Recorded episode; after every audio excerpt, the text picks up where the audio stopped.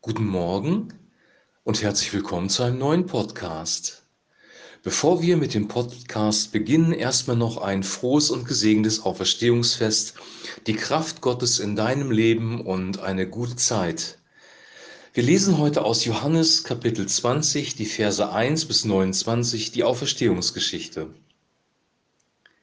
Am ersten Wochentag nach dem Schabbat ging Maria aus Magdala zum Grab. Es war früh am Morgen und noch dunkel. Da sah sie, dass der Stein von der Grabkammer entfernt worden war.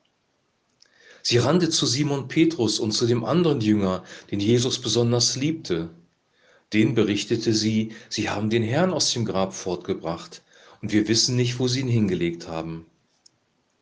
Sofort machten sich Petrus und der andere Jünger auf den Weg zum Grab. Die beiden rannten zusammen los, aber der andere Jünger überholte Petrus und war als erster dort. Er beugte sich vor und sah die Leinenbinden daliegen, aber er betrat die Grabkammer nicht. Als Simon Petrus kam, ging er gleich in die Grabkammer hinein. Er sah die Leinenbinden da liegen und auch das Tuch, mit dem das Gesicht von Jesus verhüllt gewesen war. Das lag aber nicht bei den Binden, es war zusammengerollt und lag an einem anderen Platz. Nun ging auch der andere Jünger hinein, der zuerst am Grab angekommen war. Er sah alles und kam zum Glauben. Sie hatten ja die heilige Schrift noch nicht verstanden, nach der Jesus vom Tod auferstehen musste. Dann kehrten die Jünger wieder nach Hause zurück. Maria blieb draußen vor dem Grab stehen und weinte mit Tränen in den Augen, beugte sie sich vor und schaute in die Grabkammer hinein. Da sah sie zwei Engel. Sie trugen leuchtend weiße Gewänder und saßen dort, wo der Leichnam von Jesus gelegen hatte. Einer saß am Kopfende, der andere am Fußende. Die Engel fragten Maria, warum weinst du? Maria antwortete, sie haben meinen Herrn fortgebracht und ich weiß nicht, wo sie ihn hingelegt haben. Nach diesen Worten drehte sie sich um und sah Jesus dastehen. Sie wusste aber nicht, dass es Jesus war. Jesus fragte sie, Frau, warum weinst du? Wen suchst du?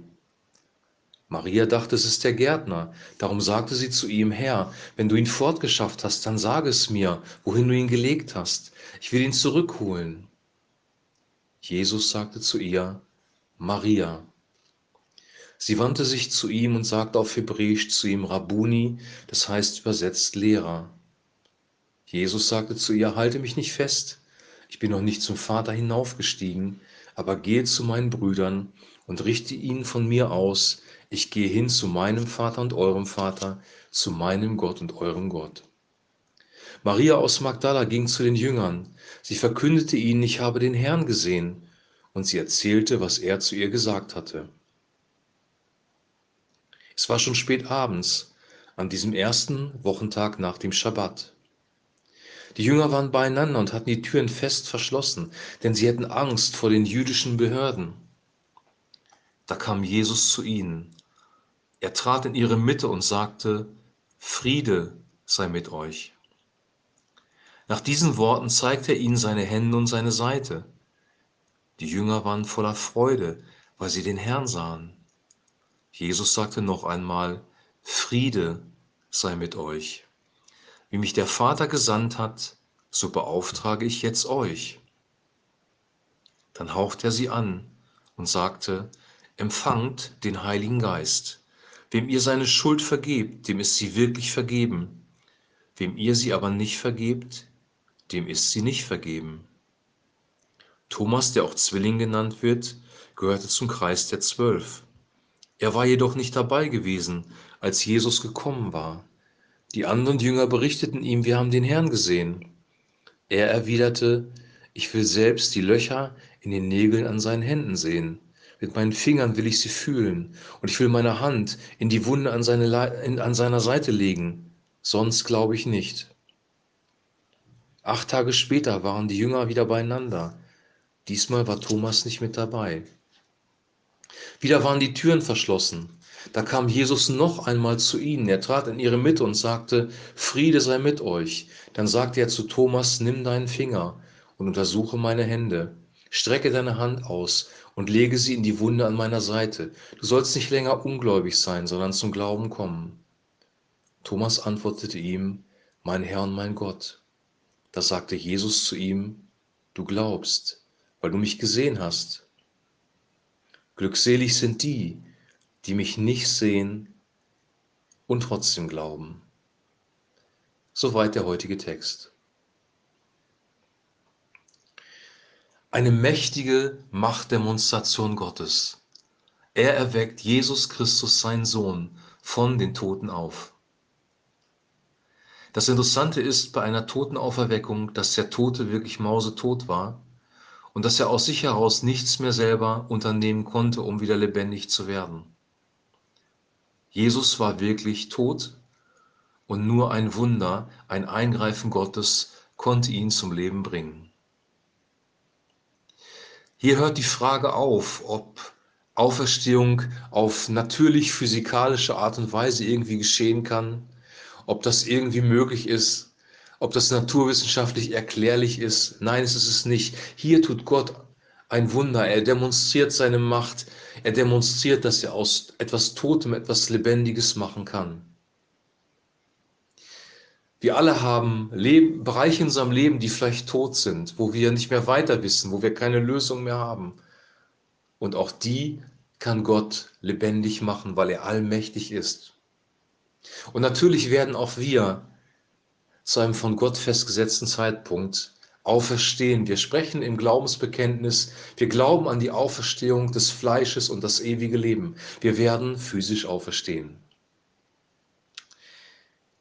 Dann offenbart sich Jesus erstmal Maria und dann seinen Jüngern und er spricht immer wieder, Friede sei mit euch, weil die Jünger waren innerlich aufgewühlt.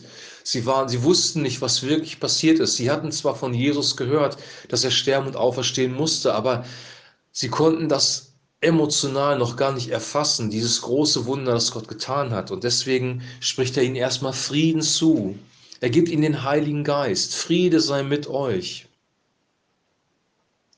Er zeigt sich ihnen, er spricht mit ihnen. Was für eine Demonstration der Gnade. Er hätte das nicht tun müssen. Er hätte auch verlangen können, dass sie so glauben, aber er offenbart sich ihnen, er zeigt sich ihnen. Und dann passiert etwas Wunderbares. Es ist nämlich einer von den Jüngern nicht dabei, Thomas. Und Thomas hört nur vom Hören sagen, dass Jesus auferstanden ist und glaubt es erstmal nicht. Er sagt, wenn ich nicht meine Hand in seine Hände lege, wenn ich nicht seine Wunde berühre, dann glaube ich nicht. Wir würden heute Thomas wahrscheinlich verurteilen, sagen, du Ungläubiger, wir sprechen ja von einem ungläubigen Thomas. Gott ver verurteilt Thomas jedoch nicht. Jesus erscheint ein zweites Mal, obwohl alle anderen ihn ja schon gesehen hatten. Um dieser einen Person willen. Jesus ist um diese eine Person bemüht, um Thomas. Er kümmert sich um jeden Einzelnen. Er war auch Maria Magdalena vorher begegnet. Er hatte früher sieben Dämonen von ihr ausgetrieben. Sie war, kam aus einer schwierigen Situation. Sie weinte am Grab. Und Jesus begegnet ihr persönlich. Und hier auch bei Thomas. Jesus begegnet Thomas. Er sagt nicht, du bist ungläubig. Staucht ihn nicht zusammen, sondern er sagt, nimm deine Hände und lege sie in meine Hände. Sei gläubig, Thomas. Und dann sagt Thomas, mein Herr und mein Gott. Und dann sagt Jesus einen wichtigen Satz am Ende. Du glaubst, weil du mich gesehen hast. Glückselig sind die, die mich nicht sehen und trotzdem glauben. Wir sehen Jesus nicht und wir glauben trotzdem an ihn. Und das ist Glückseligkeit, weil das zeigt, dass der Heilige Geist unser Herz berührt hat. Wir glauben an etwas, was wir nicht sehen. Und das ist eine Hoffnung, die wir haben, die unsichtbar ist. Und da bedarf es den Heiligen Geist, diese Hoffnung, diesen Glauben zu haben. Jetzt möchte ich springen in 1. Korinther 15, weil da fingen nämlich die ersten Christen an, die ersten Menschen an, die Auferstehung in Frage zu stellen, zu leugnen. Und Paulus verteidigt hier die Auferstehung. 1. Korinther 15 ab Vers 12 sagt er folgendes. Nun lautet die Verkündigung, Christus wurde vom Tod auferweckt. Wie können dann einige von euch sagen, es gibt keine Auferstehung von den Toten? Also es gab tatsächlich schon damals Christen, die gesagt haben, es gibt keine Auferstehung von den Toten. Die liberale Theologie sagt ja auch, Wunder sind nicht möglich. Wir glauben nur das, was sich naturwissenschaftlich erklären lässt. Das ist eigentlich der Kern von liberaler bibelkritischer Theologie. Es gibt keine Wunder. Die Bibel muss entmystifiziert werden. Wir glauben nur das, was naturwissenschaftlich möglich ist. Und das gab es damals auch und das macht Paulus hier klar. Und dann sagt er folgendes, wenn es keine Auferstehung der Toten gibt, dann wurde auch Christus nicht auferweckt. Wenn aber Christus nicht auferweckt wurde, dann hat unsere Verkündigung keinen Sinn. Auch euer Glaube ist dann sinnlos.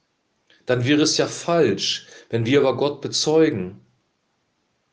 Denn im Gegensatz zu dem, was er getan hat, würden wir bezeugen, er hat Christus auferweckt. Aber er hätte ihn eben nicht auferweckt, wenn es gar keine Auferstehung der Toten geben würde. Denn wenn es richtig ist, dass Tote überhaupt nicht auferweckt werden, dann wurde auch Christus nicht auferweckt. Wenn aber Christus nicht auferweckt wurde, dann ist euer Glaube vergeblich. Dann seid ihr immer noch mit Schuld beladen.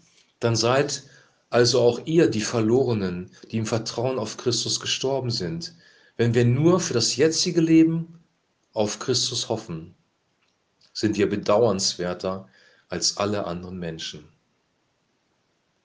Der Punkt ist der, und das macht Paulus hier sehr klar, wenn es keine Auferstehung von den Toten gibt, wenn Jesus Christus nicht wirklich auferstanden ist, wenn das nicht real passiert ist, wenn das nur eine nette Geschichte ist, eine, eine Geschichte, die eine psychologische Wahrheit transportiert, wenn das nur eine intellektuelle, ersonnene Geschichte ist, dann ist unser ganzer Glaube, dann ist alles, was wir tun, für nichts. Dann ist alles vollkommen sinnlos. Dann ist es sinnlos, am Sonntag in die Gemeinde oder Kirche zu gehen. Dann ist es sinnlos, das Abendmahl zu feiern. Dann ist es sinnlos, Ostern und Pfingsten und Weihnachten zu feiern. Dann ist es komplett sinnlos, moralisch zu leben, weil es gibt keinen Gott, es gibt keine moralische höchste Instanz. Dann kann sich der Mensch das Leben so stricken, wie er will. Dann gibt es überhaupt gar keine Moral, keine Ethik, kein gar nichts. Dann ist der Mensch nichts anderes als ein höher entwickeltes Tier.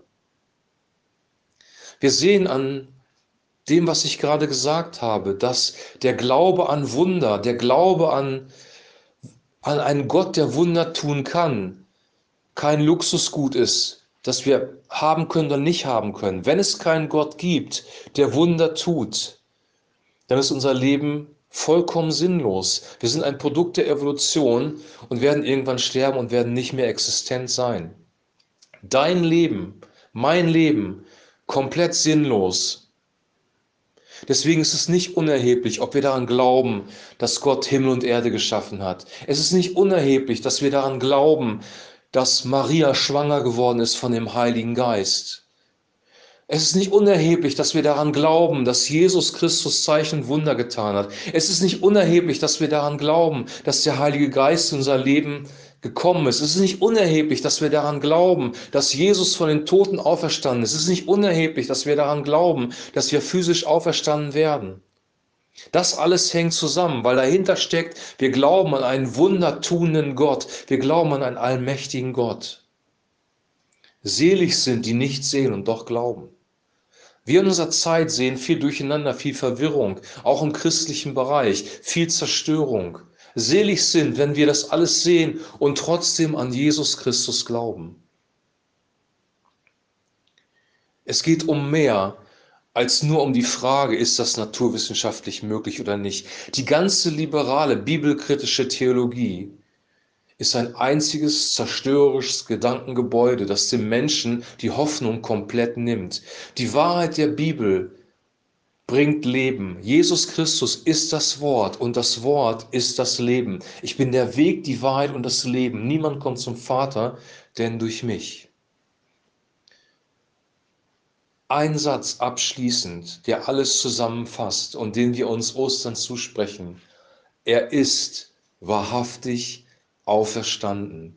Er ist wahrhaftig auferstanden. Jesus Christus lebt, er ist wahrhaftig auferstanden.